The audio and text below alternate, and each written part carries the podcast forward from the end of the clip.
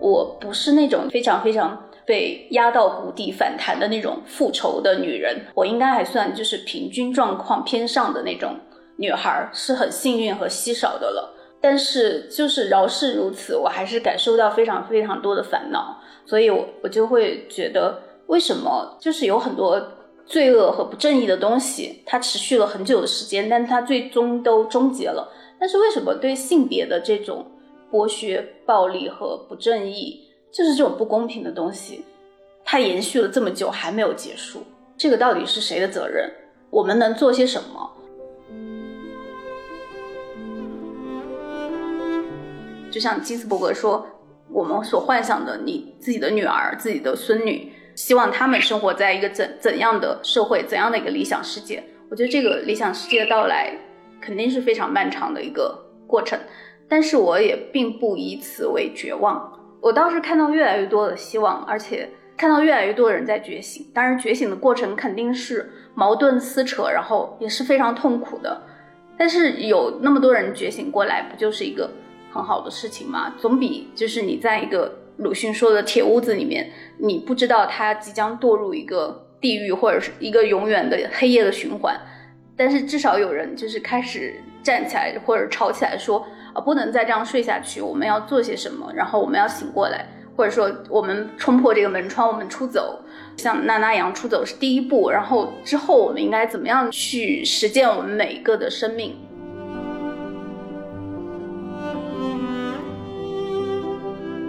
我就觉得，如果这样的语调能够变得更多样化，而不是变成一个主流和唯一的话，我会觉得这所谓的非虚构写作啊，其实我也不太懂这五个字是什么，但是我就觉得。如果大家都能从自己的位置去记录、去发声、去写下自己觉得有价值的东西，去丰富我们声音的这种多样性的话，我觉得是个很好的事情。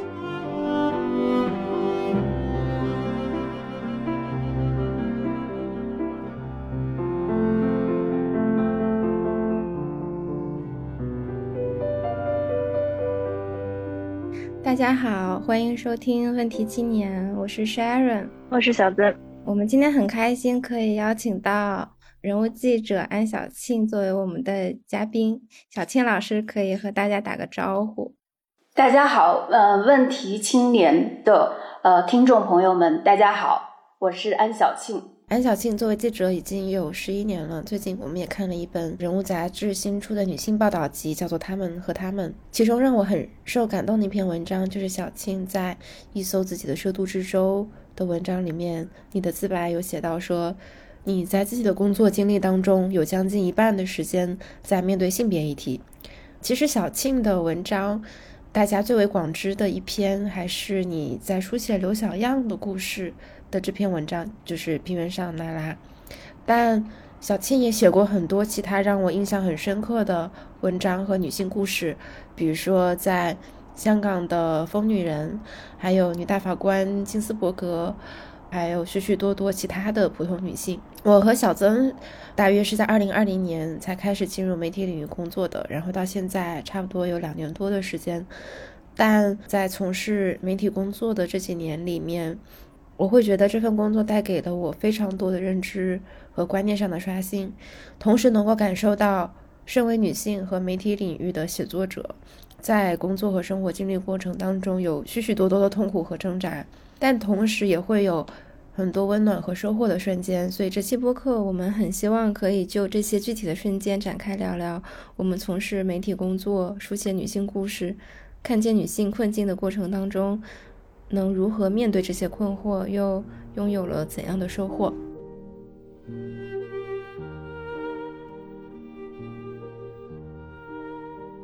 首先，我们还挺想聊聊关于书写女性的冲动和直觉的，因为小庆其实有分享过，她选择去寻找和书写刘小样的故事是来源于一种私人的冲动。嗯，因为她在。初中的时候看到《半边天》这个节目时，就被刘小样的语言，还有他对远方的向往所震动。后来小庆也从大山出走。我当时在看这个经历的时候，我就也感到很震撼，因为相当于是你们的生命经验带来了某种共振，然后这种共振也为你后续寻找和书写刘小样埋下了一个挺深的伏笔。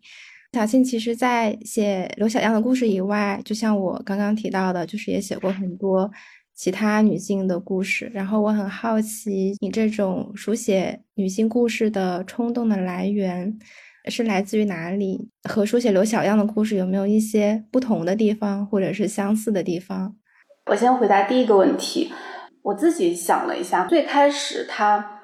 并没有一个特别明确的性别的导向。我从小喜欢观察人，因为我们家我爸爸妈妈在改革开放之后。是我们那个县城第一个开酒厂的少数民族吧，所以我们家那个酒厂，他每天卖酒，还会卖酒糟。可能你们不知道，就是那个玉米酿的酒，它就会有酒糟。然后买酒的人，或者是把那个玉米作为原材料卖给我们的人，啊，那个山上的农民，还有去就是我们要买煤炭去烧那个锅炉，然后还有卖煤炭的人。还有来我们家买酒的人，还有买猪的人，就各种人就是进出在我们家那个后面是一个作坊酒作坊，然后前面是个庭院，就有很多人来来往往。然后每天我就在，比如说中午放学啊，或者是放假的时候，我就在二楼阳台，我就能看到很多人，就各形各色的人，我就在上面就是观察，就假装自己是个小小的上帝，其实狗屁也不知道，看一下这种东西，我就很津津有味的看这个小剧场的感觉。因为我们家有五个孩子嘛，然后我哥哥姐姐他们都大我比较多，所以我上小学的时候，他们有的在上高中，在成都，然后有的在北京上大学，还有的工作了，他们就从外面带回来很多的这种文学作品啊，或者说一些流行文化的东西啊，比如说我很小的时候就看那个什么《基督山伯爵》啊，《红楼梦》啊，《平凡的世界》，还有张爱玲、钱钟书那些小说，就是大概五六年级到初一、初二的时候。所以就有受到这种文学的一个感染，还有我从小就喜欢观察人，悄咪咪的在阳台上观察人，嗯，再加上你又喜欢看书看小说的话，你就对人本身有一种好奇。但是呃，我们家那个阳台虽然我能够俯视下面的那些各种各样的人，但是我们的周围就是很高很高的山，就那墨绿色的像个大铁桶一样的山，我就常常四季的时候，即使是盛夏，它也是那种墨绿到黑的颜色。然后冬天它就会覆盖上大雪，很高很高。我就总想那个山对面是什么，然后山那边的人是怎么生活的。但是我只在电视啊，还有文学作品里面，还有就是我爸爸出差的时候从车站买回来那种奇闻异事。那时候特别多那种政坛秘事啊，或者是那种非常奇情的那种社会案件那种故事，我就觉得哇，外面的世界怎么那么丰富多彩，就很想知道。但这一切都是对人本身的好奇吧，就对人多样性的那种渴望去经历去看。所以，呃，我后来高三毕业的时候就被大学中文系录取了。呃，其实我是想报法律的啦，但是我我们当时有提前一批，我当时有一点点傲慢，就是有一种对中文系的傲慢。我会觉得说，哦我从小语文都很好，然后我作文写的也不错，然后老师总是念我写的作文，那语文这个东西还要学吗？所以就是去到中文系之后，天天就是跟文学和文学研究、文化研究，还有一些人类学、社会学的东西。当然，就带带有性别研究的东西，你就天天跟这个打交道。但是那时候就有一种天天在阅读一种二手、三手或者 N 手资料的感觉，因为你面对的东西都是过去的人留下来的作品，对吧？我最多写了一个作品，可能就是我去分析它，我去解读它，我不可能创造一个新的东西。而且这种二手的经验对我来说，就像我听说过很多次大海，我听说过很多次爱情的发生，但我从来没有见过真正的大海，或者我真正的没有谈过一次身临其境的恋爱。所以我在中文系的感觉，就是我本科研究生的感觉，就会觉得哦，学习了和了解了好多好多别人的故事啊。但是我生活的这个社会环境里面，就是我生活的国家，我生活的社会，这些真实的人类，他们有什么样的故事？我就很想去了解校园之外的东西。当然，这自始至终贯穿的是一根人的线索吧。所以我那个研究生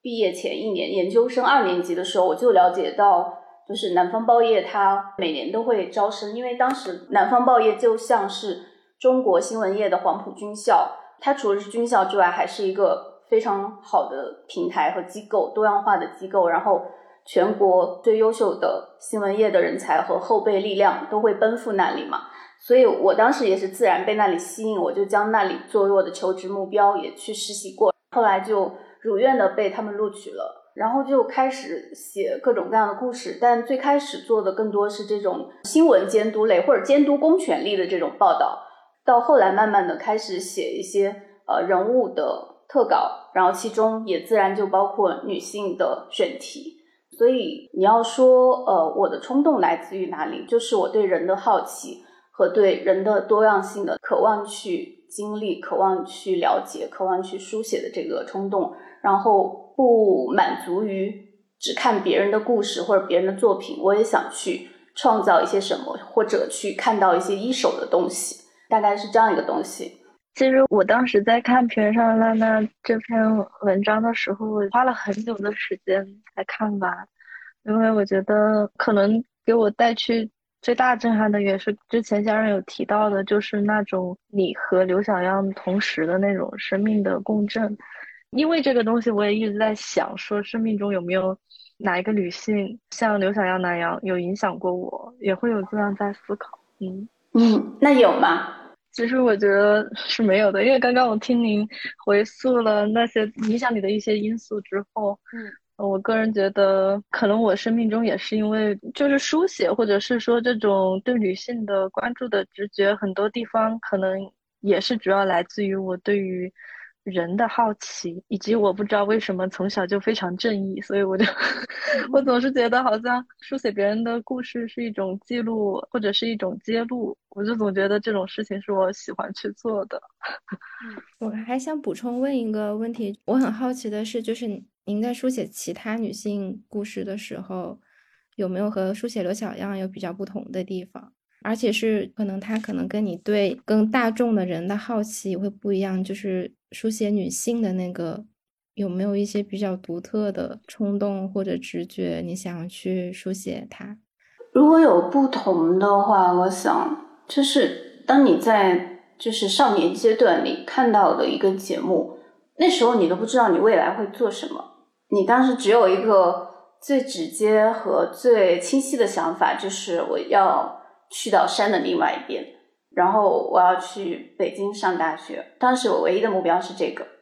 但是在之后的好多年里面，确实这个遥远的陌生的女性就常常浮现在我的脑海里。我觉得她可能就是代表了一种非常纯净的，就是我想象中的那种女性的审美。她就是非常纯净，然后非常的自信。它代表了，我觉得就是人应该怎样去正当的活着，就是这样一个终极命题。同时，我又跟他在很多方面，我觉得我们很聊得来。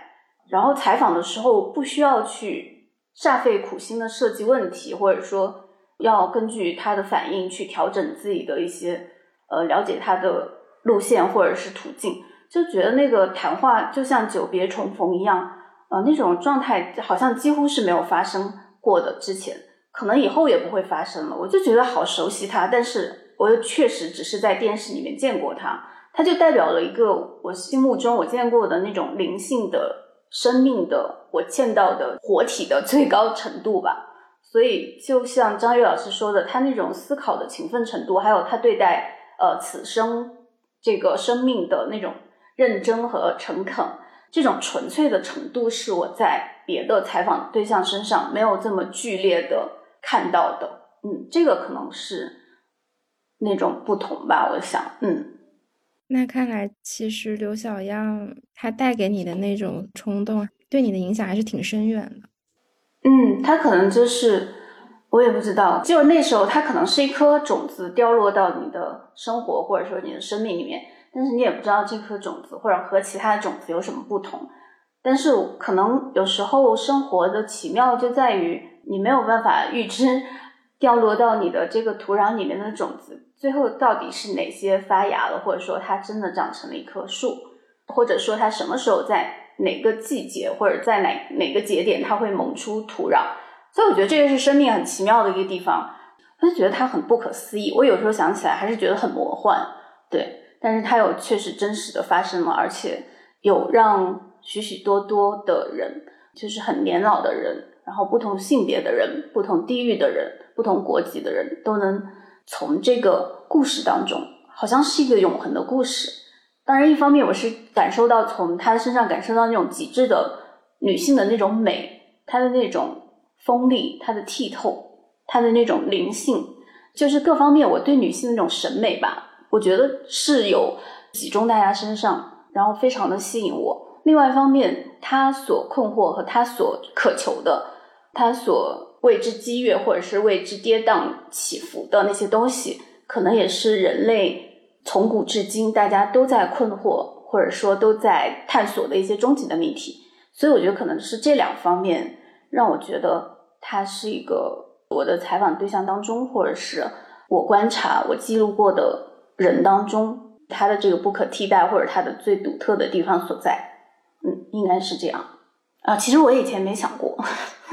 就是没有这么仔细的思考过。我其实，在读刘小样的这个稿子的时候，让我最震动的，其实也是呃，你在《自由之路：半边天往事》的这篇稿子。后来提到的是，张悦老师说，他说普通人的内心同样波澜壮阔。所以我们就共同看见过刘小样这种波澜壮阔的内心。然后，不论是张悦老师他在半边天的这档节目中提到过，还是你写过，有很多其他的普通女性，她同样就是特别的敏感坚韧，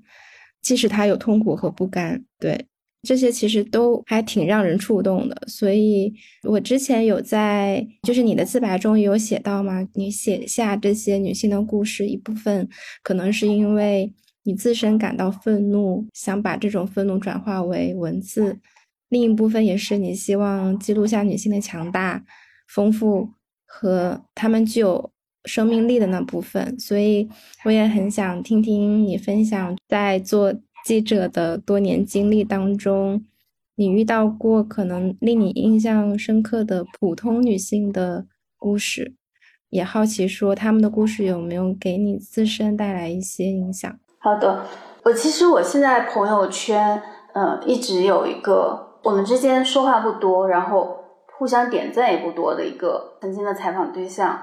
因为当时我们是想想汶川地震。十周年的时候就是二零一八年，对吧？我们编辑部就是要做一个汶川地震十周年的一个主题性的报道。然后当时我和两位同事，我们三个人就组成一个报道组，然后各自去四川做一些寻访和做一些选题的采访。我记得我负责的有篇稿子，编辑给我确定的一个方向是我做一个群像类的长的稿件。他可能有两万字，但是他不是写一个人的，他可能是写汶川地震十年之间，呃，许许多多的人的一个群像的故事。那我其中的一个群像就是我朋友圈的这个妈妈，她有一个女儿叫何慧珊，应该叫何慧珊。如果我记错的话，我之后再跟你们更正一下哈。当时应该是一个初二的小女孩。在地震当中，他就和很多同学一起，就是不幸的去世了。那后来，呃，何慧珊的妈妈之所以成为一个新闻的当事人，是因为在地震之后的几年里面，当时是有很多的这种很著名的建筑设计师，他们有来到汶川地震的好多个地区去做一些纪念性的建筑。那在那些宏大的建筑体当中，有一个纪念馆，就叫何慧山纪念馆。然后这个纪念馆，嗯，当时据说是世界上最小的纪念馆。这个纪念馆它只为何慧山小朋友而建立，它就大概是一个七八平米的一个水泥建造的小屋子，然后屋子里面搜集了何慧山小朋友。嗯，何慧珊女孩吧，应该是十二岁、十三岁。她生前还能找到的所有的她的遗物，她的书包，她粉红的文具盒，她家里的一些她的床上用品，她曾经的一些 用过的东西，爸爸妈妈都给她留下来。她是独生子女，当时啊，所以这个是当时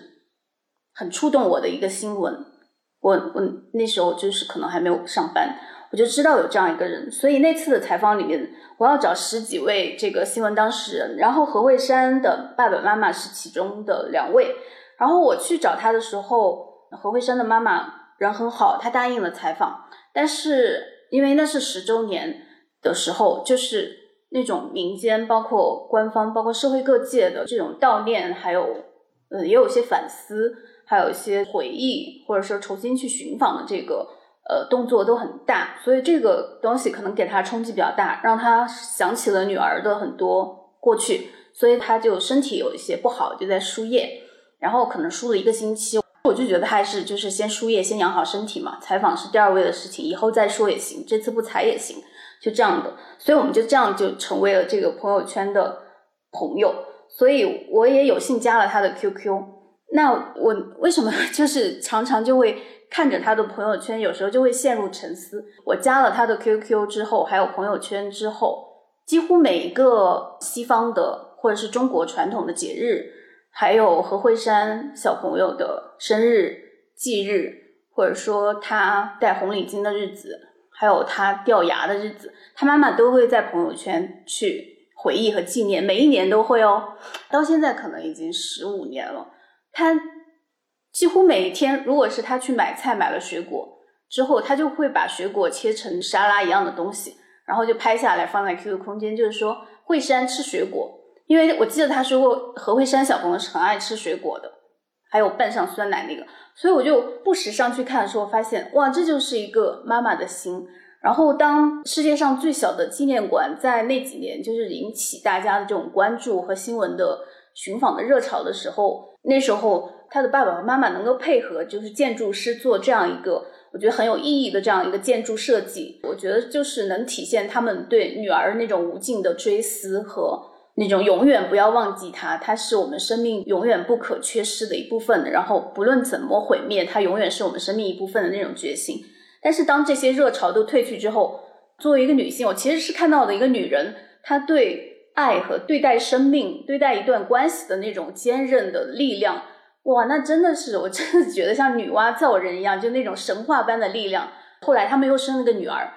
然后他就经常带着这个妹妹去给姐姐扫墓，经常去，不只是清明节，就是只要是相关的日子，他都会去。然后就是两个女人吧，一个是小小的女儿，一个是妈妈，然后去纪念这个妹妹从来没见过的姐姐。就是我加了她朋友圈这么多年，她每次都是这样。所以虽然我没有正经的采访过她，但是每次看到她的这些东西，我都觉得哇，真的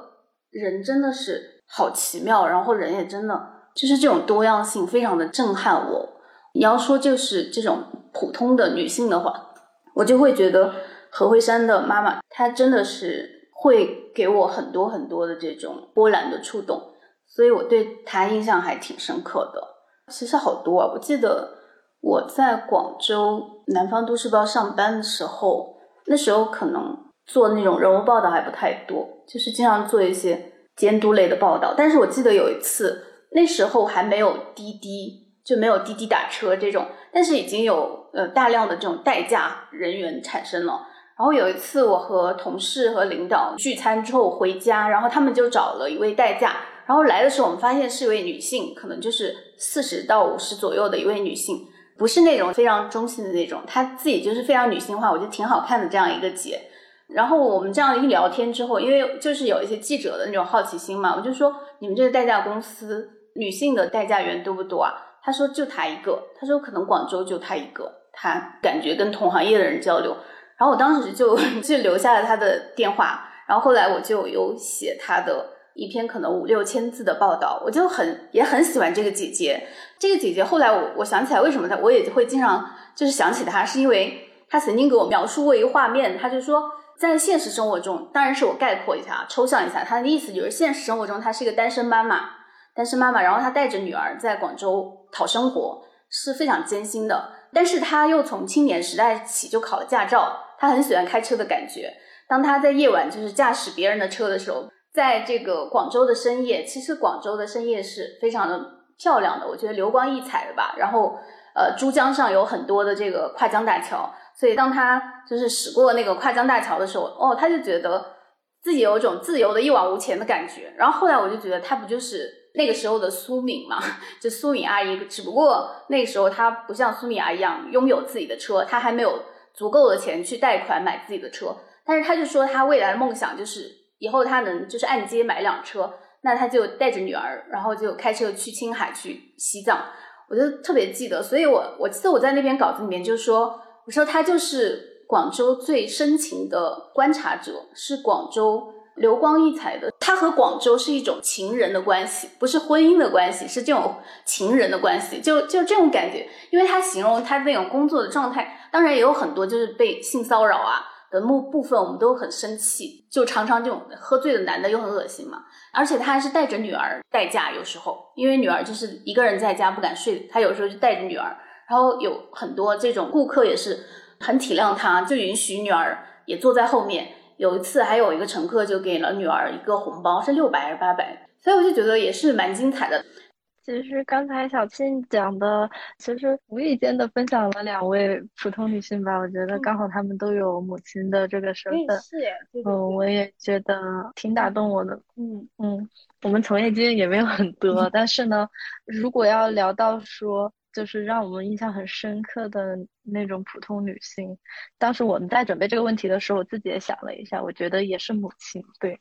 但是很不一样的是，呃，我自己的母亲。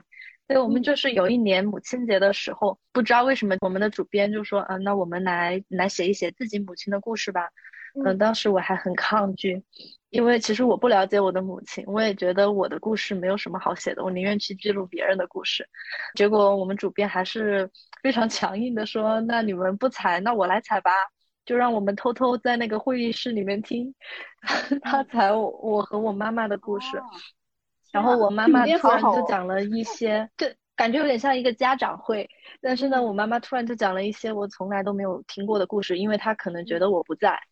呃，然后我也是从那个中间感受到，因为我妈从小在一个临江的县城，我是重庆人，然后在临江的县城，她是怎么想要考出去，她又是怎么跟我爸爸贷款买房，就是一系列的我从来不知道的人生经历。那一刻，我也是才意识到，我妈是一个非常坚韧的女性。然后也突然间感悟了，就是我身上的很多特质，原来是来源于她，就是那种 要强，嗯，我以前都不知道的。所以说到这种普通女性，我觉得最容易打动我的就是母亲，因为我知道她们的身上有一种超乎我想象的一些东西，总是，嗯嗯，是的。刚刚小庆在讲外卖员的故事的时候，我也想到了，嗯，我身边的一位女性，是我和我室友每个月会固定约一位清洁阿姨上门打扫，但其实我不应该叫她阿姨，因为她比我还小一岁。后来也是有和她闲聊，了解到她每天都非常努力的工作，甚至是连吃饭的时间都没有，因为她有一回来我家吃了一碗泡面。那个时候是下午的三点左右，他一整天都还没有吃饭，然后他还和我说，他常常也会工作到非常晚，甚至是到凌晨。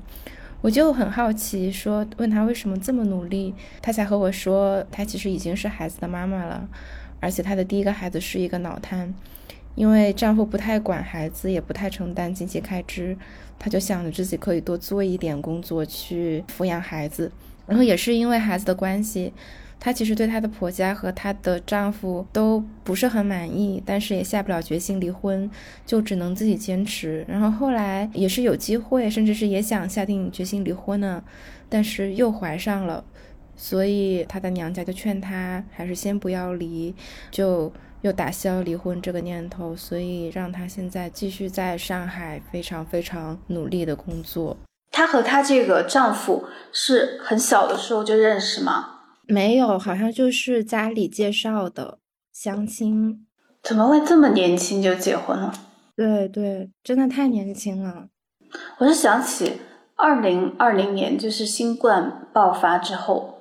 嗯，当时我和编辑就是有看到一个很小很小的一个线索，就是在潮汕，我记得是汕头吧，汕头那边，当时有人捡到一个婴儿。可能刚出生几天的一个婴儿，然后后来就查监控，因为现在就是天网密布嘛，疏而不漏，然后就查到是一对非常年轻的夫妇可能十九岁左右，两个人都十九，甚至有一个可能就十八这样，就是他们俩都在厂里面打工，这样两个非常年轻的爸爸妈妈。然后因为新冠之后，珠三角的制造业也产生了一些波动，就类似经济危机那样子，然后很多工厂关闭了。然后这两个年轻的妈妈就是生下小孩养不活，所以就把小孩丢在就是外面，然后后来好像还是派出所也捡到了。反正他就是他也不想让这个孩子就是冷死或饿死，也是希望有最大的可能性让人捡到他，但是就养不活了。所以我们当时觉得这个新闻就有很多层可以去了解和记录的东西，而且我的一种直觉，可能他们就是第一代的留守儿童，或者是第二代，可能最早的时候他爸爸妈妈也是离开他们，然后去到珠三角打工，然后后来在成长过程中，可能母父母也没有特别大的这种照顾。然后后来他们自己也去到珠三角，然后又成为一个新一代的打工人群。然后碰到这个新冠带来的这种巨大震动之后，他们这么年轻就相爱了，但是没有办法养活自己的孩子。我就又想起有一次我在机场过夜的时候，当时就只能去一个那种按摩店，是正经的按摩店，然后去过夜。他们有那个按摩服务，然后就有一个我记得是广西的一个。女孩可能也是差不多二十岁出头，她帮我服务了一个小时，然后我觉得很尴尬嘛，然后就那种职业特性就没话找话，我们就互相唠嗑然后他就说他就是第应该是第二代了吧，第二代的留守儿童。然后他就说，从小爸爸妈妈不在身边，所以他现在唯一的一个想法就是，以后他结婚了，不论他怎么艰难，他都要把小孩带到他身边。就他那种语气里面那种，就是这个伤痛没有办法去弥补，然后他有巨大的决心要把孩子一定要带在身边，再怎么难。所以后来看到汕头的那对把自己刚出生的孩子抛弃在街头的那个新闻的时候，我在想，他们可能也是非常非常难，但是他们那么年轻就。在一个打工的地方就结婚又生孩子了，就这些故事，老师就让我想起，就觉得我们这个快速的发展里面，把很多人抛在了这个列车的身后，有很多人，我们看上去我们会说，包括有很多人会骂说，哎，你穷就不要生小孩啊，你穷结什么婚呢？你你一个电子厂打工，你生下来又不养，对吧？人就是有这个爱和亲密关系的需求啊，人是有天然的生育权的。你不能只是去骂他丢小孩，你要想想为什么他会这样。当时我们要去做这个题的时候，我我去联系未遂，然后线索中断，然后找不到他嘛。然后当时出差也比较难，所以我就没有跟进。但是我在脑海里面就把这些故事勾连在一起，它就变成一个一个的点。我就想起这么一代、第二代的留守儿童，可能在重复一些故事，但是又遇到新的难题，有时候还觉得挺难过的。这些故事。如果能更多的被写出来就好了，而不是大家去骂说你穷你就不要生小孩，生什么小孩，就是这种东西，我就挺难过的。包括刚刚听到 Sharon 说那个年轻的家政的女孩，我也就会联想到说她经历了什么事情，让她这么年轻就走入了婚姻，然后再打工。对我就突然就想到，就是也是这两个女孩的故事。然后我特别难忘的就是那个帮我按摩的那个女孩，就是她的语气里面那种。没有谁能改变得了他那种决心，就是我以后再怎么难，我都要把自己的孩子带在身边。所以我就能体会到，说他曾经经历过多么大的匮乏和那种，就是小小的小孩，你没有办法改变大人呐。他就面对这样一个巨大的匮乏之后，他可能要用一生去把自己那个伤口填不平，但是他却有那么巨大的决心，说我再怎么难，我以后要把自己的孩子带在身边。其实我当时在想，我都可以想见到他未来。会在孩子的生育、在孩子的入学、在孩子的就业方面，他会遇到多少城乡不平等的差异，或者说不公平的地方？但是他还是那么毅然决然的说，他一定要把他带在身边。我觉得我我也相信他做得到，但是我也觉得很难。嗯，我就挺感慨的，想胡乱的就联想到了这些往事。嗯。其实是小庆刚刚讲到留守的第二代，因为我们之前做了一个选题，是跟游戏陪玩有关的。那也是我在一八年、一九年的时候，当然也是个非常巧的契机。我就是一直那时在玩游戏，然后也会发现很多游戏陪玩，他们本身自己就是那种。当时我没有用留守二代这种，我当时觉得他们有一点像新一代的留守儿童，他不太像我，就是我成长的时候那一代留守儿童。因为他们父母的经济条件可能没有那么差，但是他们依旧有那种非常深的那种心理上的孤独与寂寞。因为那个时候我就是每天熬夜打游戏，两三点钟，然后会遇到那种小朋友，可能才十七八岁，那时候还没有防沉迷的这个系统，他们十七八岁凌晨几点，十六十五岁还在上高中呢。他们就特别想找人聊天啊，他们就是属于那种就是很孤独，所以他都不是那种说我要赚钱的驱动，他只是一种陪伴的冲动。他非常希望有人陪着他，他们打游戏的时候能有人说话。能听出来他们口音都比较的偏那个口音，对。但是呢，就是会讲到说，比如说有一个陪玩，他就说我特别想要很快，他说他高二就准备辍学去当货车司机。我就问他说你是为什么要当货车司机？他说一是他喜欢开车，二是因为开车这个路上就有可能会去到他爸妈打工的城市。我就说，那你很想见到你爸妈吗？他说不是，他说他只是想要开车，就是有一种那种 孩子的倔强，不承认。但是那个时候也是让我很感慨的这一系列的事情。他这句话真的好让人心碎哦，但是心碎中又有一丝浪漫，气血的浪漫。嗯，这个话真的是只有是当事人才说得出来，这个都小说都写不出来啊！天呐，好难过。嗯。而且后来他就失联了。自从他说他上大二了，他有段时间有跟我带联系，说他去当货车司机了，就是在开货车给我拍照。然后后面就他也没再打游戏嘛。我也会时常遐想他们怎么样了。对，我们在说这个空间可能越来越小，然后镣铐可能越来越多重，但是我觉得还是有能去做的选题。我就觉得这种选题就挺有价值的。然后我们各自在不同的位置去关注自己觉得有价值的东西，它越多样性，我就会觉得可能，比如说我现在的遗憾就是，可能这样的选题我做的还是不多。然后我我就想，如果就是你们，因为我不打游戏嘛，但是你们打游戏，你们就可以跟他们有更多切身的人际互动和这种观察，还有这种代际的贴近性，然后你们就可以。弥补我的遗憾，然后你们可以在你们的那个位置和土壤做到我想做但是我做不到的东西。然后我们在不同的位置写下我们觉得有价值的东西。我就觉得这个多样性是一个很好的事情。嗯，就觉得不应该只有几种或者是七八种这种主要的声音，不仅是媒体或者说就是公众号，我就觉得大家就是应该多一些腔调吧。嗯，自己也在想，我其实不太喜欢。特别主流的，或者说以前这种所谓的新闻特稿，它的风格，我觉得它应该会要更多一些新的腔调和声音出来，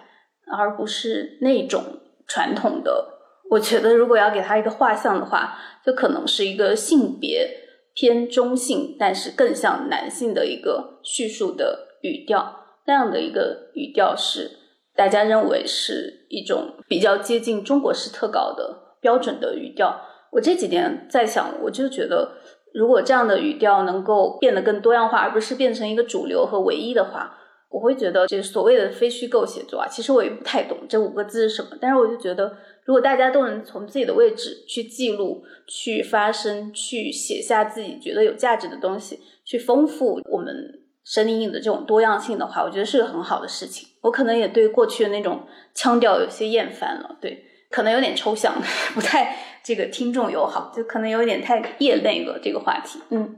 我觉得我们在做媒体的这短短几年，然后我们因为这份工作，其实经历了一个，至少对于我来说，就是对于我个人来说，是经历了一个性别意识进一步觉醒的。过程，这个过程不仅仅是因为某个事件或者某个人，而是一个比较漫长的、不断挑战自己观念的过程。其实，在更早的时候，也就是说，在做这份工作以前，我可能面对一些底层的性别不平等的社会事件的时候，那个时候的我可能觉得这个事件是个悲剧，或者是我只是会很同情当事人，但是不太能意识到他。的一些结构性的问题，一直到我真正参与媒体写作，也就是在二零二零年的时候，然后我和小曾一起，我是因为他就加入编辑部以后，我才逐渐关注和深入到性别领域，尤其是女性的议题。我印象很深刻的就是他的第一篇文章是写呃九五后妈妈选择生娃这件事情。我起初觉得这是个很好的选题，只是因为我觉得这个群体和现象很有意思、很新，不太看到别的媒体写过。但后来我才逐渐意识到，这背后还有涉及到的可能是女性生育的议题、母职的议题，甚至可能会涉及到交叉性的问题，比如说性别与阶层、性别与地域、性别与年龄等等。对，当时我们也是。没有太过于斟酌受访者的对象选择这件事情，所以就选择了一个年轻的九五后妈妈，但她同时也是个博主。然后我们就通过她的照片和叙述中，能够感受到她的家境条件很好。然后经过她的允许，我们也选择了把她的照片放在了文章里面。但后来也是有读者批评、感叹，或者是说批评这位妈妈，她是有。阶层特权的，但是很多女性可能是没有这个条件。这个稿子我其实之后没有太和小曾聊过，但是我一直想着他，因为也是从那个时候开始，我开始意识到性别领域有更复杂，但是也很重要的问题。对，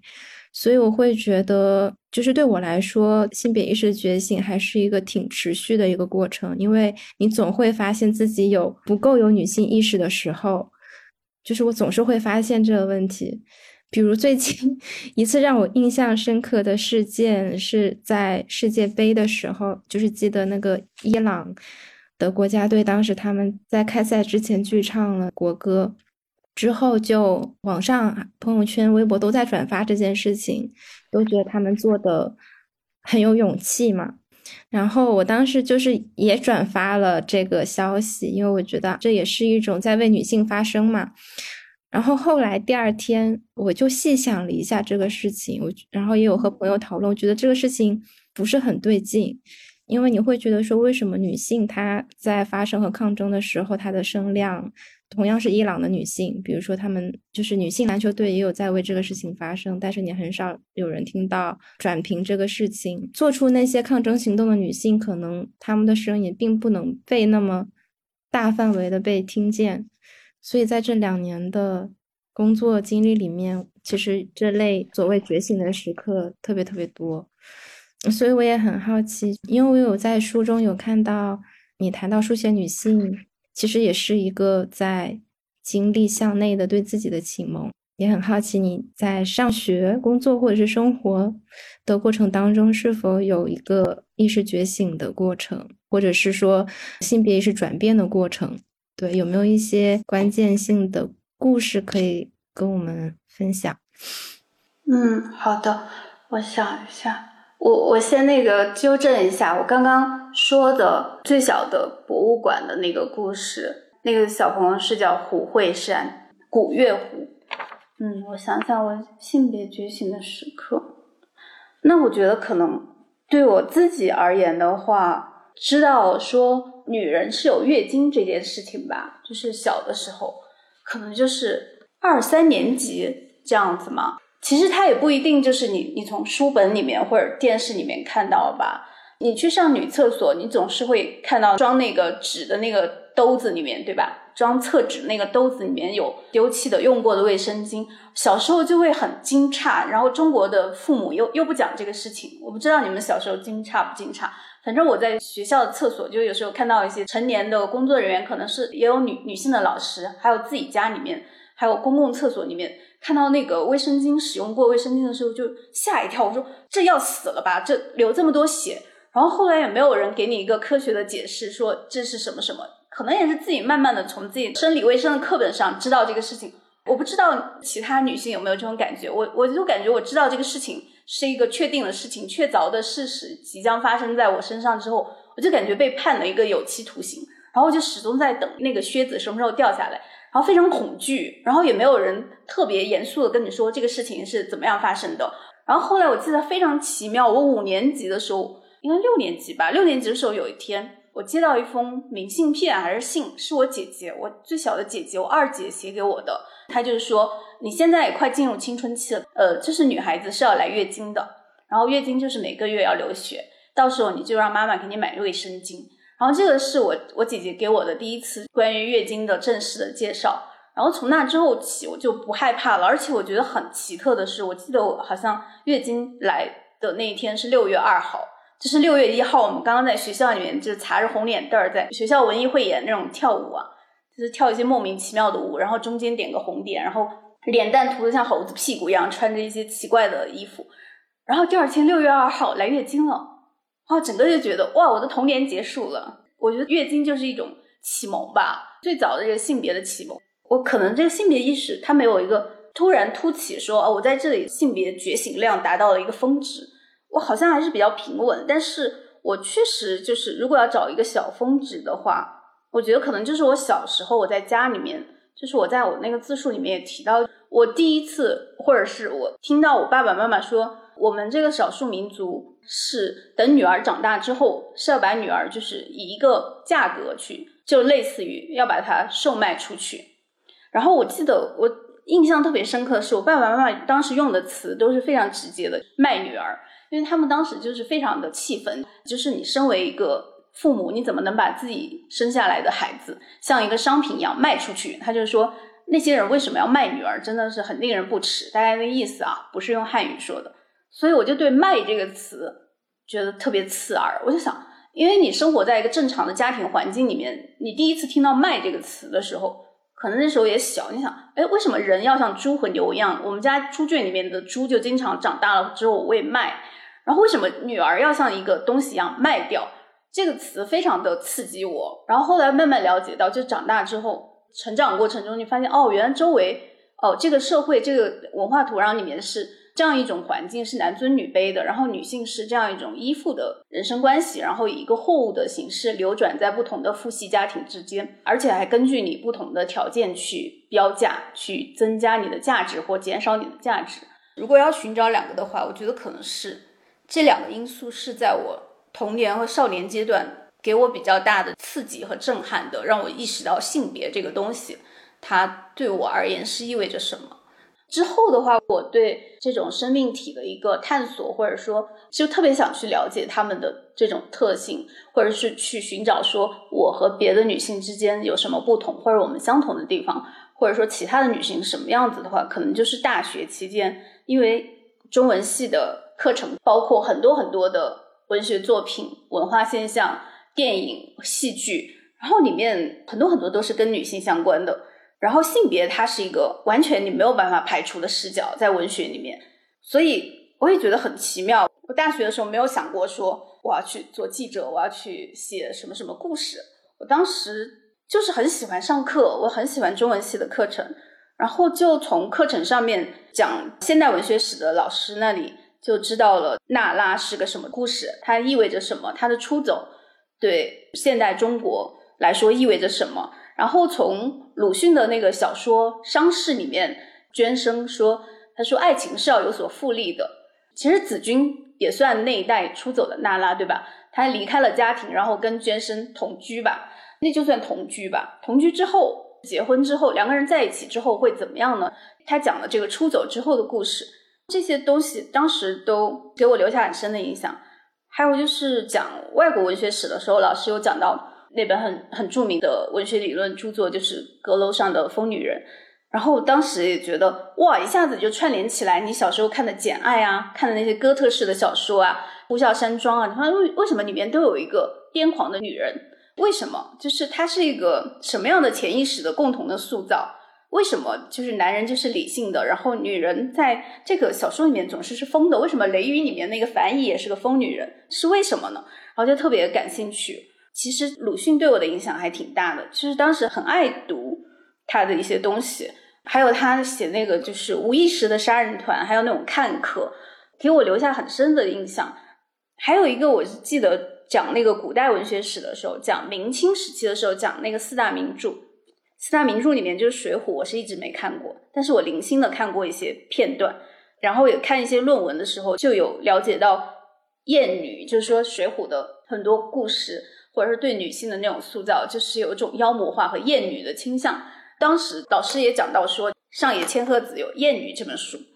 但是当时也没有看嘛，因为当时的书目阅读书目实在是太多了。但是这些东西，当时你就是当成一个纯粹的知识上面的快乐，就是你求知过程中，你遇到这样一些非常锋利的，然后具有解释力的这种呃理论还有意象，你就觉得哇，好多东西过去是散乱的。然后经过这个理论的映照之后，你会觉得变得清晰了，然后你会能更看到一些结构性的东西和一些看上去正常和自然的东西背后，它其实是经过了人的塑造和扭曲，经过了这样人的一些加工和各种各样的捏，就把它捏成我们现在看起来好像是一个自古以来就是的东西。当时就会有这些东西，但是也没想到说，哦，我现在好好的学这个东西，我以后就把它用到我的写作过程或者我的工作当中。但是那个时候就会很爱读这个性别研究相关的东西。其实我发现很多东西能用得上，都是七八年甚至九年、十年之后了。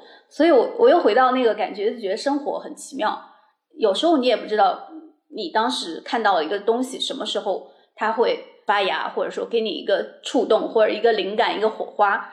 让你去创造一个东西。但是，的确，大学期间的学习和阅读，还有那种探索和思考，还有写论文、看书的过程，包括也看了很多性别研究的东西，也不多了，但是也有一点，就会给你一些框架性的，或者说背景式的一些东西，让你和少年时代看待性别，或者说看待世界的方法和目光。会有非常大的不同了，然后这些东西它就变成你看待世界和你身边的一些嗯议题的一张网，可能是一张意义的网，或者说你看过去的一个眼镜，然后它慢慢的，当你工作之后，就自然的影响到嗯你对待选题，或者说你去跟人互动，然后去续写一些人的故事的时候。带去的一张理解他们的网，可能是这样吧。嗯，因为我确实就是不是一个，比如说我的很多同事，还有我在网上看到的一些新闻事件当事人，或者我采访过的人，我不是那种非常非常被压到谷底反弹的那种复仇的女人，我应该还算就是平均状况偏上的那种女孩，是很幸运和稀少的了。但是就是饶是如此，我还是感受到非常非常多的烦恼，所以我我就会觉得，为什么就是有很多罪恶和不正义的东西，它持续了很久的时间，但它最终都终结了。但是为什么对性别的这种剥削、暴力和不正义，就是这种不公平的东西，它延续了这么久还没有结束？这个到底是谁的责任？我们能做些什么？如果说纳粹的罪恶，我们用十年或者十几年结束了它，呃，这么大的罪恶，就是那么多人去研究它，那么多最杰出的思想家，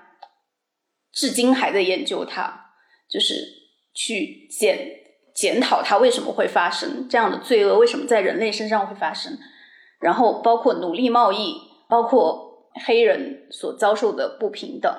还有他们所遭受的这种罪恶和创伤，他们。为什么会发生？也是很多人在研究，但是他们都有基本上终结，或者说大部分终结，或者说取得一个非常非常明显的一个里程碑式的进展的一个结果。但是为什么就是对女性的剥削、不公义、这种蹂躏、残杀这样一种暴政，为什么持续了这么久，它还在延续？它像空气一样，为什么？这个是我非常不忿和愤怒的一点。我我就很想知道说。我们到底能做些什么？谁要为此负责任？这个东西可能更多的是互联网普及之后，越来越多的人会在网络上面去表达，或者说更多的一些所谓的新闻和非常恶劣的事件，因为网络的传播被大家看到之后，这种愤怒它会变得就是更加的怒不可遏。这个就是我当时写下一些竖屏的原因。我就是不甘心吧，我就想，为什么？为什么那么多的罪恶可能都已经终结，或者说部分的快要解决了？为什么就是涉及到地球一半的人类要遭遇这个最长，就像是房思琪的初恋乐园》，是作者在一个访谈里面吧？好像你们俩记得吗？他那句话原话就是，他说这个是一个对女性的压迫，它是一个持续时间最长的大屠杀。但是原句可能不是这样，但是我记得这句话就是就是我所有的愤怒的来源吧。嗯，我就觉得人类都能够去到火星了，然后为什么持续了几乎和人类历史一样漫长的这种不公义的东西，它还在存在，而且以那么耸人听闻的方式一再的出现在我们的视野当中。嗯。我挺能理解小庆你的这种愤怒的，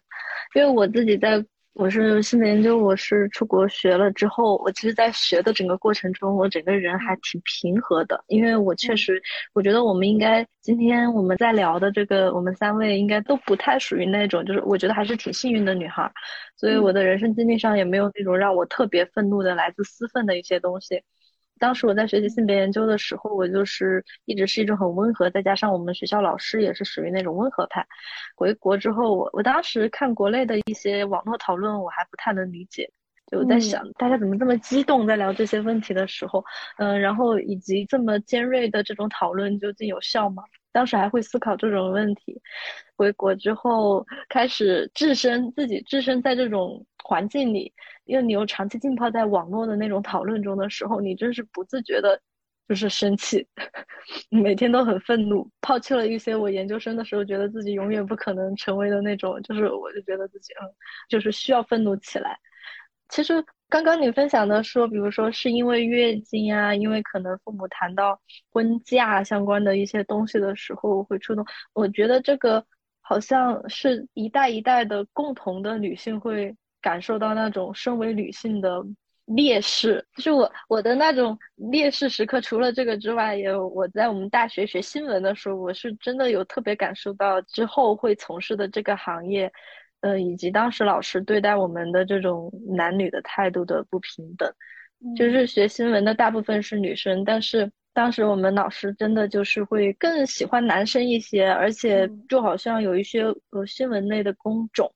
女生好像永远不可能涉及，比如说你要连夜剪辑啊、扛摄像机这种。呃，老师他教到这些课的时候，他都不怎么爱管女生的。最神奇的是，我觉得我在的学校还是一所新闻比较好的院校。那当时我们的院长，当时我们喜欢研究女性主义的同学已经特别多了，在大学的时候。毕业论文的时候，大家有些就是在研究女性的一些东西啊，什么之类的。当时我们院长就很生气，就说：“那你们研究女性有什么用？那只有研究男性的东西啊，在这个学术才是有意义的。”当时我真的听到之后，我很震惊，我很震惊，这种话会出现在一个就院长级别的一个人身上。其实我当时对女性主义的兴趣不太感兴趣，就因为这句话，然后有一种出于那种较真儿。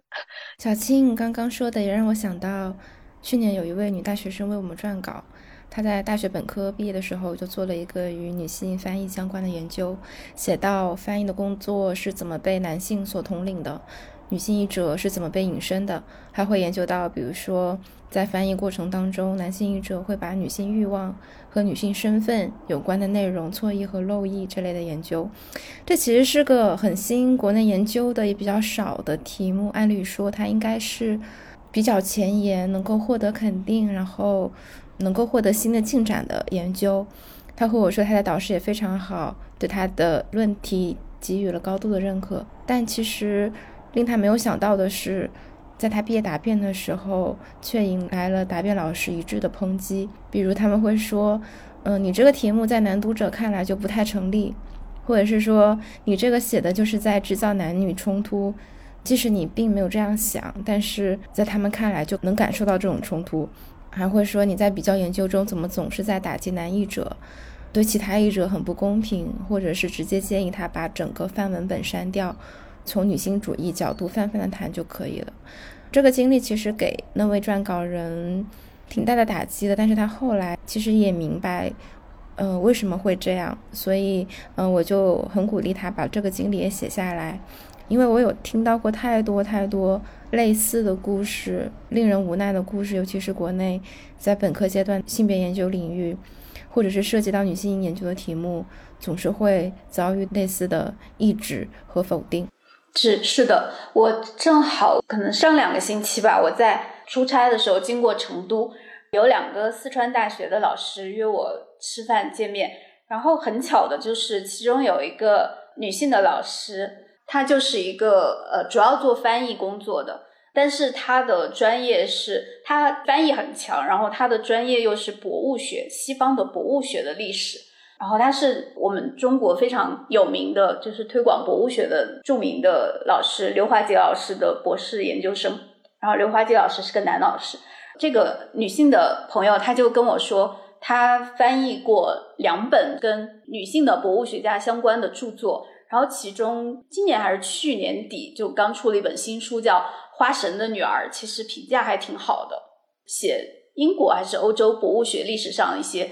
不为人熟知或不为人所知，就是还在地表下面 还没有浮出地表的这些呃，其实做出过非常卓越贡献的女性的博物学家。嗯，然后他就说，他最开始做这个工作的时候，研究领域的时候，压力非常大，阻力非常大。就是他们高校里面报这种基金课题嘛，他申请经费或者说呃，通过他的这个研究的课题，然后通过之后的话。以后他评职称或者是他申请基金的时候才会名正言顺，所以他最开始去报这些选题的时候，那些评审委员会的专家大部分是男，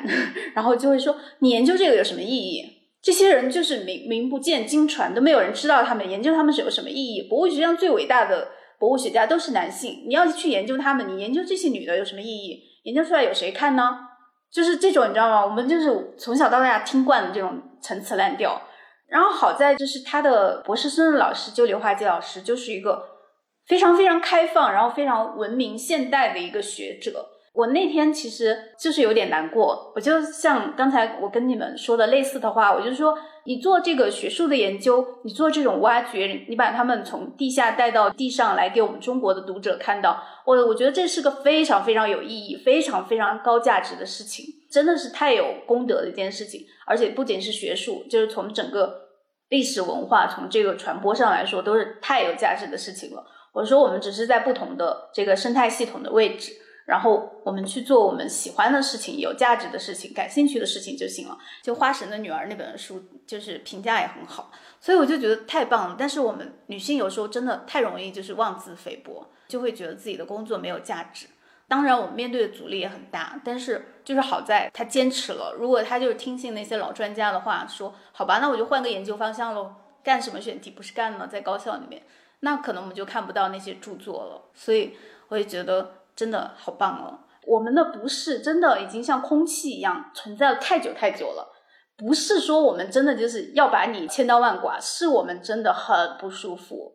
而你们已经舒服了这么多年了，就是看到我们不舒服又怎么了？就不要老是把别人正常的要求当成别人在要求特权。谢谢啊，真的好累哦，真的这个话我都就是有准备过一下，因为怕到时候太激动了就发挥不好。哦，真的太累了。但是同时又觉得，可能就是因为你你有这种弱者的经验，所以在这个张力里面，你会看到更多的东西，你能共情到更多的东西。这个就是你的生命的密度和这个质量，它就会不一样。而且这种张力，就像新冠带来的张力，让我真的出发想要去做一些我不得不做的选题，不然我会后悔一辈子的选题。那我们。遭遇的这种张力，还有我们群体遭遇的这种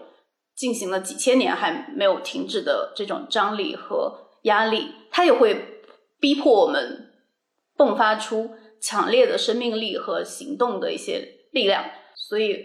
我就觉得做女人好累，但是也很美妙。嗯。对，我们之前就是也有征集过一些，就是女性她们在公共空间经历恐惧的那些瞬间。嗯，我有看到这篇。嗯，对，其实很多女性都来过来，挺真诚的说了一些特别真实的瞬间。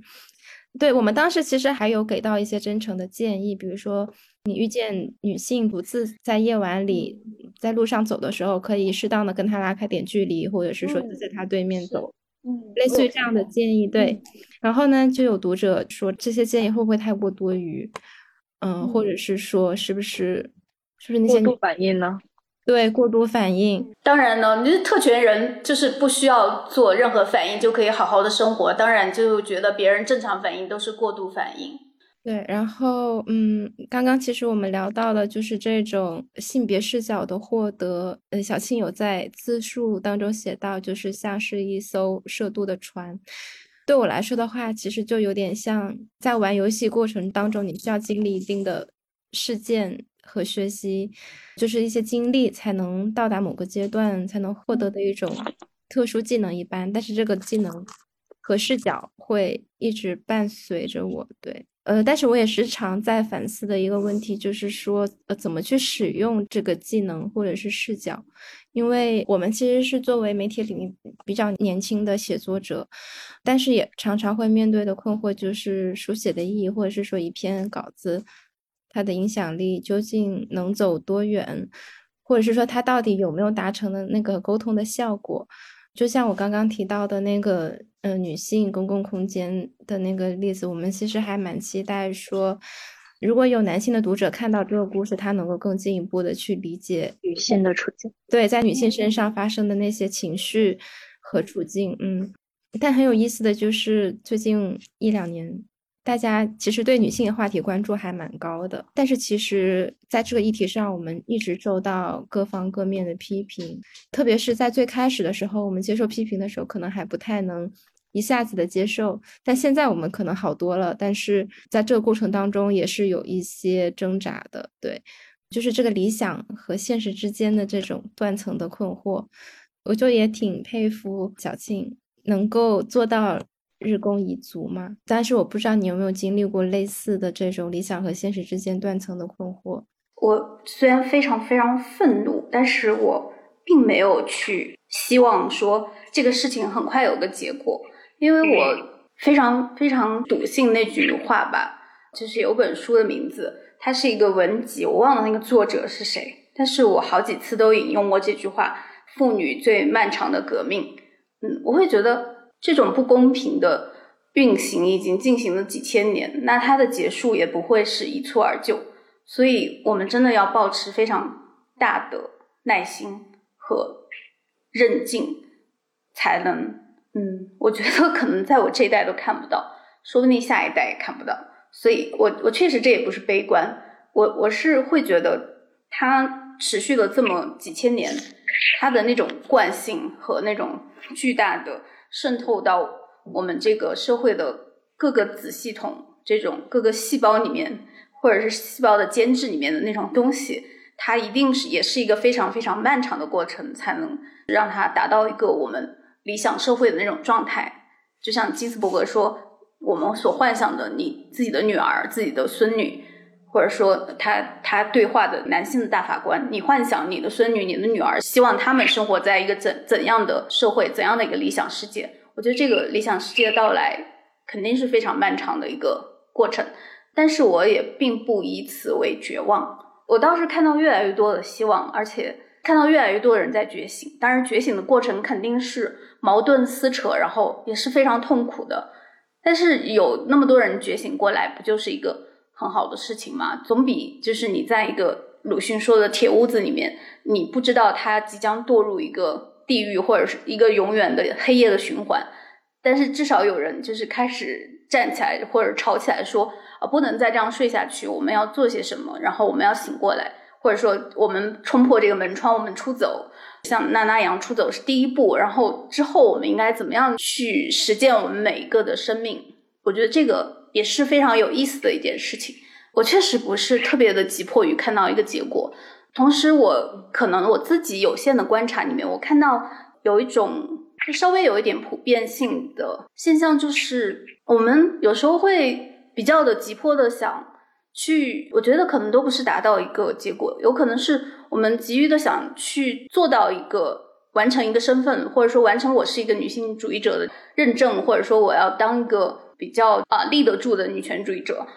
但是我觉得生活是很复杂的。我这个感受，嗯，有时候会觉得，嗯，我们看到的我们这个女权主义运动历史上的诸多的榜样、诸多的前辈，当他们来到我们的阅读、学习，或者是我们探索的过程当中的时候，或者说社会的这种讨论当中来的时候，可能他们已经就是一个完成时，他们已经变成了波伏娃，他们已经变成了金斯伯格，他们已经变成了戴锦华，已经变成了上野千鹤子，他们已经基本上完成了自己，然后变成了一个已经完成的建筑，一个已经就是完成的雕塑，或者说就像那个小区的那种模型一样，它已经变成了一个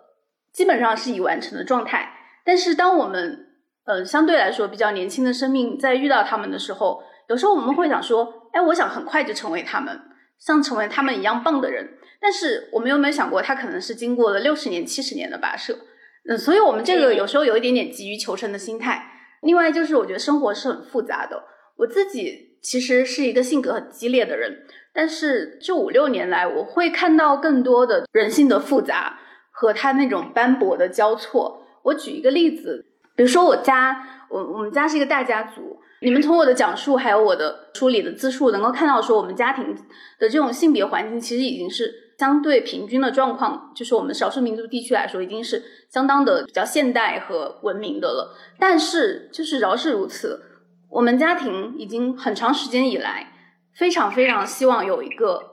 孙子，就是这个事情曾经在很长一段时间成为我们整个家族的一个。难以完成的梦想，所以每个人都很想，但是我还好了，我就是有点边缘人那种状态，所以我也不想投入这个热切的运动当中。但我的确观察到，其实我们已经是有相当现代的这种观念在，但我们还是非常非常渴望一个孙子，然后不断的去追求这个东西。特别是我的有个家人特别特别的想，但是你就可以说啊，这个人真的是一个非常爹的人，然后就一定要一个儿子吗？一定要儿子才怎么样？你这辈子的目的就是要一个儿子吗？可是我的这个家人，他又是几乎是倾尽自己的全力去帮助资助我们家里的，其实都不是他的女儿，是是他的弟弟的女儿，然后资助他去留学，一直以来就那么多关心他，可能比他爸爸还全力以赴的支持他。因为留学去国外留学费用也是不菲嘛，所以你就可以看到人身上那种新的东西、旧的东西、传统的东西、文明的东西、原始的东西、愚昧的东西、执着的东西，和他那种爱的东西，还有那种对一个女孩那种远大前程的那种支持和对她梦想的那种推动，是同样存在的。这种东西，我我其实也经常在其他的人身上看到，但是我不是说我们要相怨，我是觉得该愤怒的时候还是要愤怒的。这个是具体情况具体分析，但是我们同时也要看到这个现实，它不是我们凭自己的这个主观能动性就能加速它的进程，或者说我们加速自己成为自己心中一个目标的过程。可能我们自己还是个草稿，或者我们自己还是羊毛和毛线，但是我们非常想成为一块美丽的，然后充满了美丽的质地的，然后色彩斑斓的，充满魅力的一块地毯，或者说一个成品，或者一个丰碑，或者是一个一建成的。迷人的建筑，那这个当中的那种急迫，或者说给自己的压力就太大了。我觉得我们有时候可能真的要放轻松一点。但是我觉得就是该愤怒的时候还要愤怒，还有就是就是自己能做的事情、喜欢做的事情，就是对自己要诚实吧。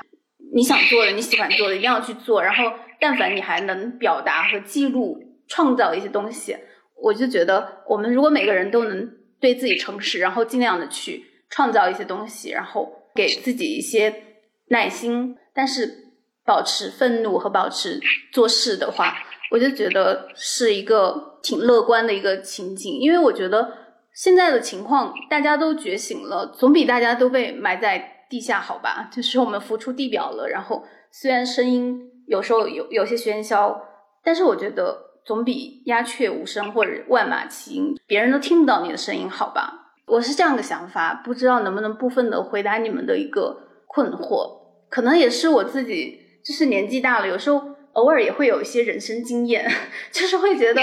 嗯，有时候太着急了，可能一方面是姿态可能有点难看，另外一方面很多东西就是你精确计划不来。我觉得成长是一个很奇妙的东西，有时候你就不知道什么时候一个人突然就开悟了。我就发现我哥哥姐姐的小孩就是这样子的。就是好像某某个时期之前，他们就顽劣不堪，整个人就是沟通不了。但突然某一个时刻，他就开悟了，然后你就什么都能跟他谈了，然后他也知道就是该怎么样去面对自己有限的这个生命。哦，我就觉得生活挺奇妙的。我们多给他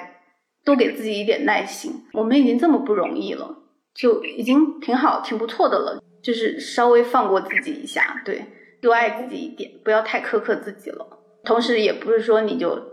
躺平啥都不做。那我就觉得该愤怒的时候还是要愤怒一下，对。然后自己能做的事情，自己擅长东东西，应该做的东西，不做会后悔的东西，尽力去完成它就好。这是一点过来人的经验。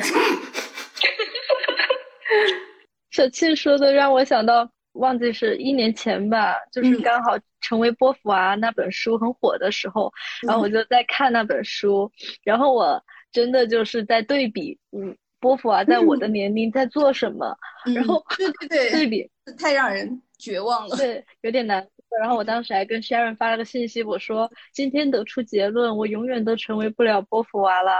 是的，娃只有一个，对，但是，嗯，他当时就回我，他说，但是你会成成为你自己。然后我觉得，嗯，真的很好。我觉得过去几年做一个站得住脚的女权主义者，确实是存在在我生命中很多困惑，带给我很多困惑困扰。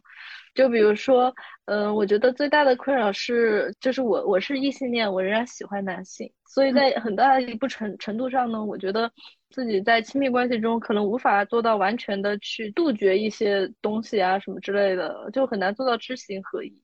但是我刚刚听小庆说的，我觉得诚实确实是，就因为你本身就 其实你改变不了自己的一些东西，这个是确实的。我觉得尽量就不要。过成一个很拧巴的人，这就是我目前在尽力做的。面对这种困惑的时候，嗯嗯，刚刚小庆说的那个，我觉得其实还带给我们挺大的宽慰的，因为，嗯，我们作为可能接触到各种各样女性相关的议题，我们也会发现说，我们呃，女性写作者好像更容易经历那种自我审查、质疑自己或者是被人质疑的时刻，但是。无论是你想到的说这种多样性的意义的存在，其实还是很强大的，还是说我们就是要诚实的面对自己？我觉得就是能能给我们很多宽慰。对，说到诚实这个这个点，我也是有一点 想分享一下，就是之前我也有写过一个稿子，是关于。女性的饮食焦虑的一个稿子，然后当时其实也是，呃，希望能够征集一些受访者过来，然后在这个征集的这个文章当中，我就是会写到说，女性在面对这个饮食焦虑的时候，她们可能是会有羞耻的情绪，嗯，因为这个稿子其实是一个呃商务合作的稿子，然后，嗯，其实那个甲方有看到这个羞耻这个词的时候，就不是很能接受吧。就会觉得说这是一个太严重的一个词，或者是说看了会不舒服，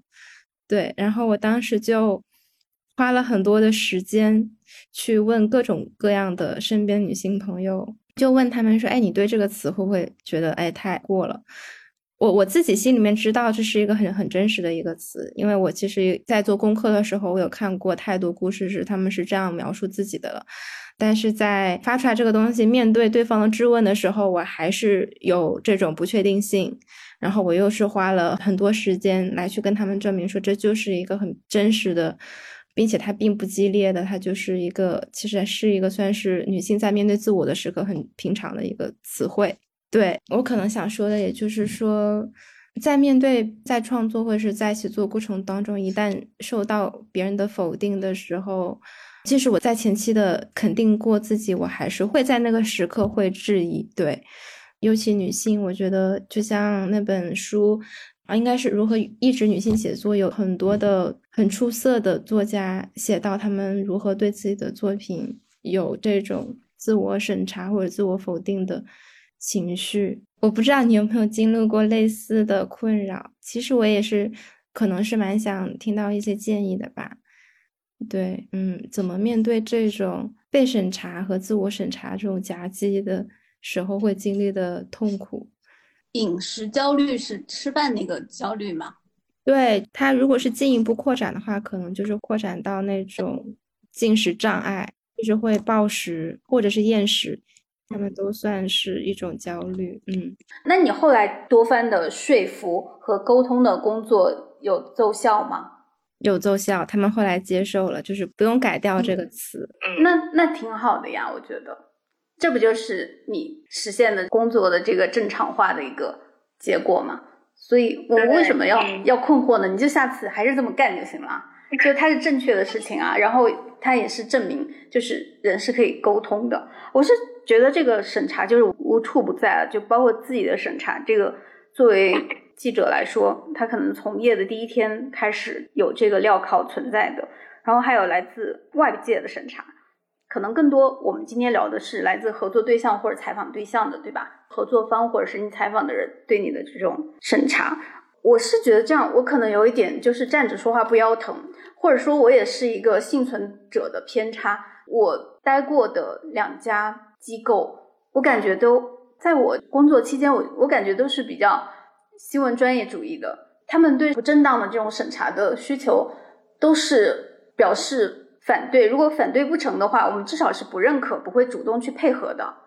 嗯，所以基本上我这个烦恼不是特别多。但是具体来说，它其实在你每一次采访当中都会面临这种审查。比如说，他要看你的稿子，他要改你的稿子，对吧？甚至他直接就用“审查”这个词，就说：“呃，你写完之后要给我们审一下。”对，那我就是很听不得这个词，哎，我几乎每次都会跟他们严正的交涉。我如果有一个经验可以传输的话，我会觉得，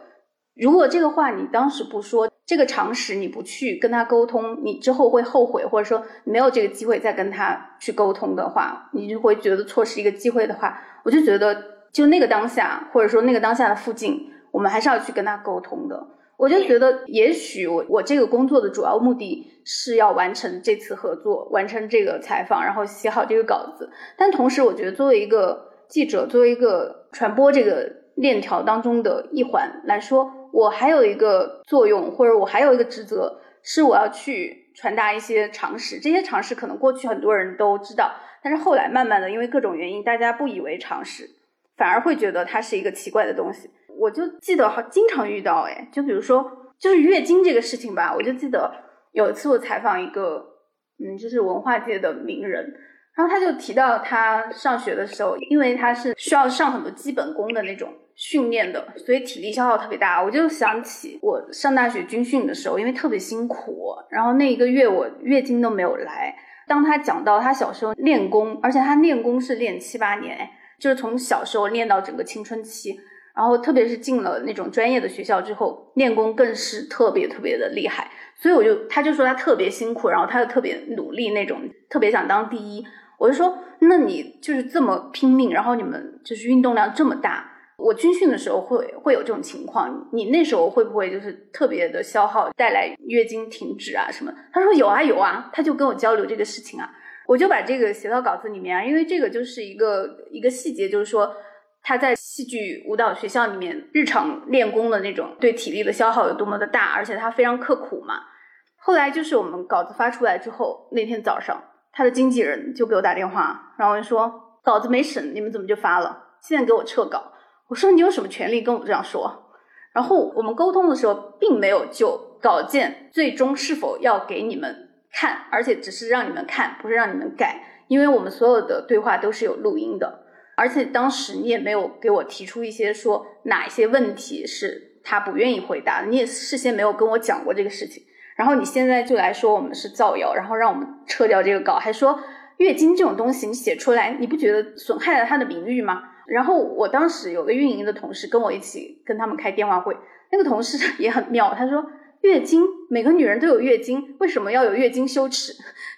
然后我就跟他说，我说我跟你们的艺人聊天的过程非常愉快，而且每一分钟都有录音。你现在说我们造谣，还要让我们撤稿，还说为什么不经你们审稿？我说，你知道“审稿”这个词，它并不是一个很光明磊落的词。我觉得这种东西，我们还是不要让它扩大化比较好。我记得我有次采访一个企业家，也是一个充满争议和影响力的企业家，其中的一个他的员工也是他的一个学生。哦，在聊完之后，他就跟我说：“你写完稿之后，把我那部分发给我审一下。”我我也是把就是这番关于审的这个我的看法跟他完整的交流一下。然后这个博士他也是有很认真的。跟我反馈说他以后不会这样用了，所以有时候觉得就是如果你不说的话，很多人包括现在今天微博上很多的网友，特别是年轻的网友都会说，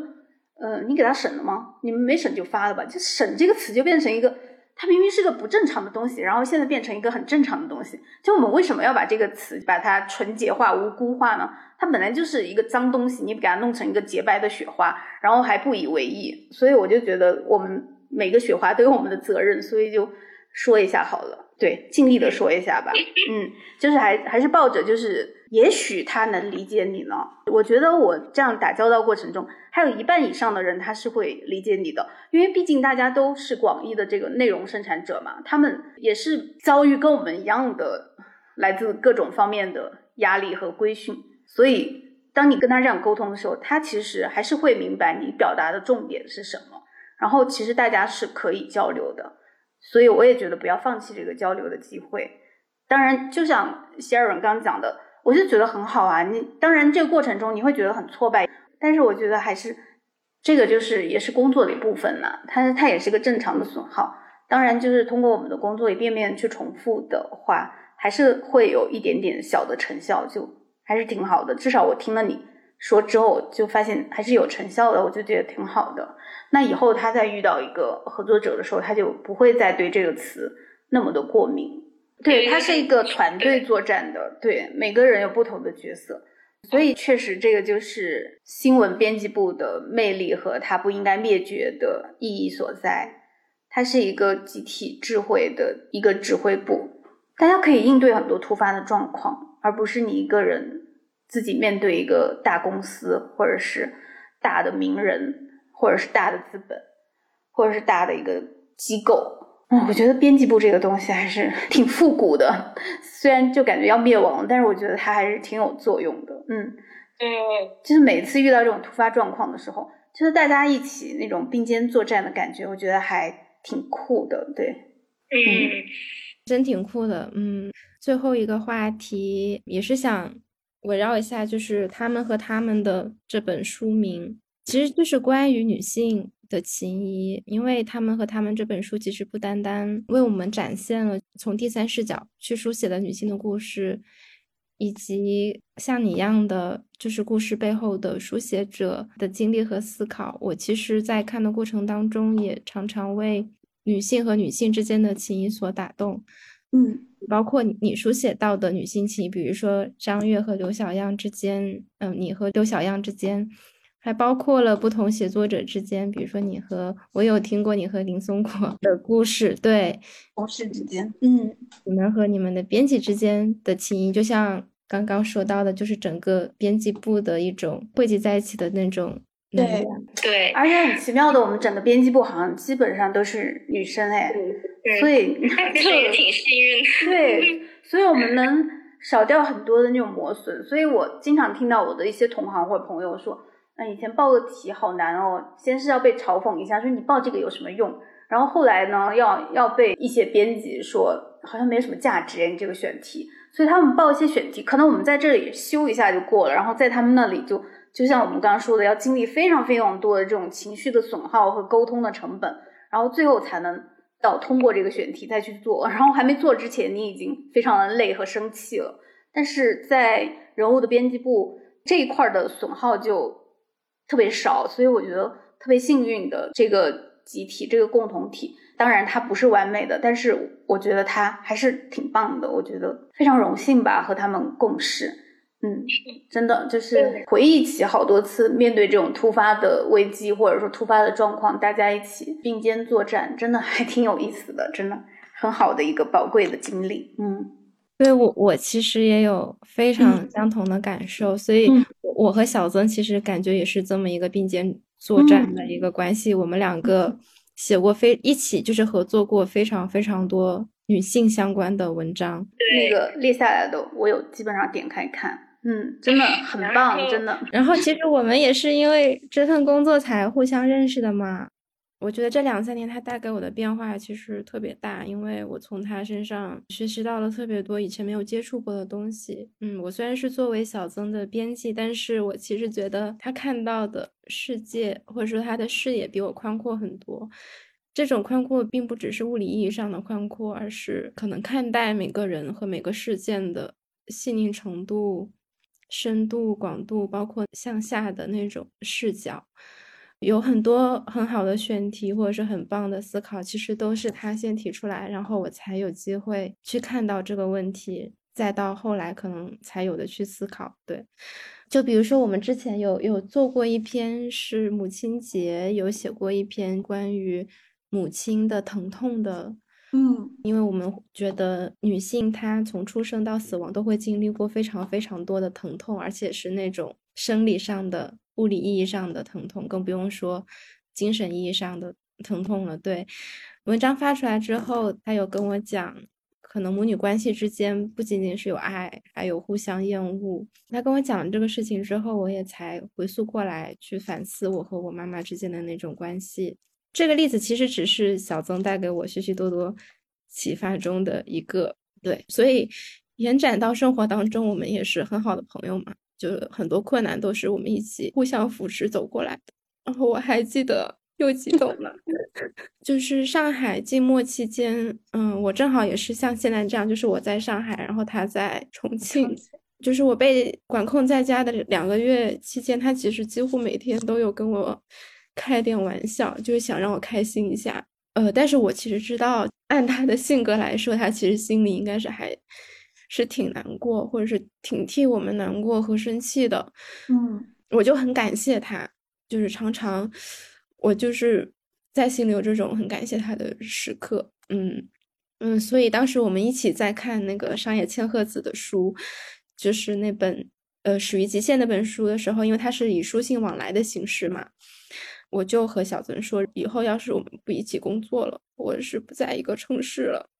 甚至平时并不能那么频繁的聊天的话，我也会给你写信。不太希望去中断这种情谊，因为我真的觉得它过于珍贵。嗯，对，所以我刚刚有听那个小庆分享你和你的同事和编辑之间的这种一起走过，我觉得还是挺让我触动的。对，嗯。嗯，因为我们五月份的时候，我们公众号被封过一次，当时就完全没办法发东西了。嗯，当时我们还是挺难过的吧，所以一直以来，我觉得能鼓励我去持续的在写作的，都是有很大一部分是身边的女性。嗯，那 Sharon 带给你的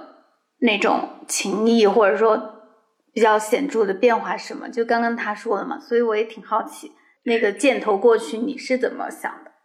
我觉得 Sharon 带给我最大的触动一件事是，我真的发现原来就是会有不一样的人。我一直以为，比如说从事媒体行业，大家可能希望在里面获得的东西都是一样的。但是有段时间，我们俩面临这种就是分工或者是角色的这种讨论的时候，他有跟我讲过，他说他非常希望能帮助我，他非常喜欢编辑的角色，因为他觉得能帮助到写稿的人。然后，因为我个人是从来不喜欢编辑的角色的，嗯。然后当时我经过这个讨论之后，我真的觉得我能感受到他对我的很多支持。就我们的评稿会上，我的稿子经常也是会被批评。但是他总是能以那种很女性，他的视角非常细腻，他总是能用很细腻的那种视角去捍卫我这个，他会很认真。我自己有时候对自己的文章都没有那么强的一种捍卫的感觉，但他会非常认真的去跟，比如说提出意见的人解释，我们这一点是为什么这么写的，嗯，然后。这一点是我觉得他带给了我很多的鼓励和肯定，包括很多选题陪玩的那个选题，我最初提出来的时候，因为其实也挺偏的，是跟游戏有关的。嗯，当时我们编辑部呢也有人觉得说这个东西写出来会不会太偏呢？就是大家也不是很了解，但全程都是先生一直在鼓励我，甚至我们去采访他都是陪着我去采访的。嗯，对。这一点，我觉得，我觉得已经有点超越所谓女性情谊了。但是我们中间确实有非常多只有女性才能共有的一些感受、情绪。嗯，明白。我也记得，就是我们之前有个编辑，他现在已经不在了。他就是其实也是大家可能都读过他很多稿子，赵海默老师。然后他也是好几次跟我一起去采访。就是那种关系，也不是单纯的同事关系，也不是单纯的女性情谊，它就是混杂在一起。就是有他在，你就很有安全感，你就觉得有他在，你们俩就互相背靠背作战的那种感觉，就是我们可以面对一切可怕的突发事件。所以我们确实也遇到过很多可怕的突发事件。我们甚至有一次就是有一个采访。从白天一直进行到晚上三点还是两点，然后我们俩就整个要猝死的感觉，但是还是奋斗到最后一刻，不能示弱。因为那个采访对象就非常的彪悍，他觉得他可以干到任何时候，然后我们也是跟他一起战斗到他也要垮掉的那一刻。然后我就觉得 我和默默真的还有一次，就是我突然发现我的录音笔坏了没录上，因为小时候可能是我妈妈比较严格，所以。遇到这种做错题，或者说你因为自己的情况，然后没有把这个宝贵的生产资料保存起来，我就第一感觉会觉得天呐，我应该会要被指责了，或者说我是有所亏欠的对这个工作。但是赵海默默默当时他并没有会觉得说啊，我们的工作受到了重大的损失和伤害，他就说没关系没关系，我这边有录一份，但是他的那份也不完整，他就说好像那个经纪人也有录，他去找那个人要。然后一下子我心情就很放松，然后我们就去吃烤肉，嗯，就觉得好好酷。然后呢，半夜我们一起坐车回来，然后从海边，然后一直坐到市中心，挺好玩的。然后前段时间他来大理，我们又一起爬山，我们也有很久没见面了，因为很久没有去北京了。然后他也去了新的公司和平台，然后就看他远远的站在一个寺庙的山门前，我就跑过去，我就说。我就说默默你好吗？然后就感觉又回到我们在编辑部的那种 神叨叨的日子，就那种感觉，就是你介于一种女性的情谊和那种你就一起背靠背打过仗的感觉，就是那个感觉其实很奇妙。但是我我也感觉就从你们俩身上能体会到那种相似的感受，嗯，想起了这些，嗯，当然还有好多好多，因为你会跟很多同事、很多编辑合作。我就觉得他们都是了不起的女性，充满了能量。我每次听到这种故事，我都觉得很感动。嗯，对我也是。嗯，我觉得就是嗯，女性和女性之间它带来的那种，就其实它的那种共振真的是很神奇的。是的，我还挺高兴，就是我们今天能分享到这样的一个话题。嗯，我们就是两个世代的。对，也是女性之间的谈话，我觉得挺好的，姐妹夜谈这样子的。嗯，对，因为这种物理空间，还有包括本身的这种采访对象的范围的限制，确实跟年轻的同行，或者说还在上大学、上高中的这些读者或者说网友，跟他的交流确实不太多。所以我这两年也特别喜欢，也特别愿意跟。我熟悉的领域之外的朋友交流，我觉得也很感谢你们给我这个机会，让我听到你们的感受，然后听到你们工作当中各种各样的难题，或者说快乐的、有成就感的瞬间。更重要的是，你们还收获了一段这样的关系，嗯，挺好的。而且，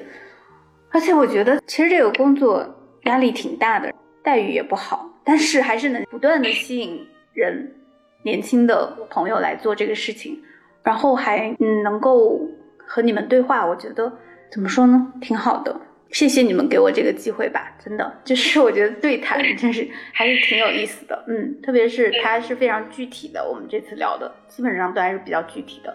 不是那种理论呐，或者说以前写过的一些东西，对，所以我觉得还是蛮有意思的。我说小青老师其实也是我们的，呃，女性榜样。我已经到了，就是我刚才说的那种模型的地步了嘛，小区模型。拿着你的文章就觉得，嗯，就是在想什么时候能 能写成这样。其实也没有，我有时候看到我之前写的文章，也觉得 怎么这么粗糙啊？要是现在写可能不一样。所以我觉得我们只要看到自己绝对意义上的进步就好了。嗯，有时候去比较太多的话，可能哎，我还是觉得我们现在压力太多，所以我不想给其他人再多的压力。我们对自己好一点，然后诚实一点，然后能做什么就去做一点就好了啊。而且当榜样好累啊，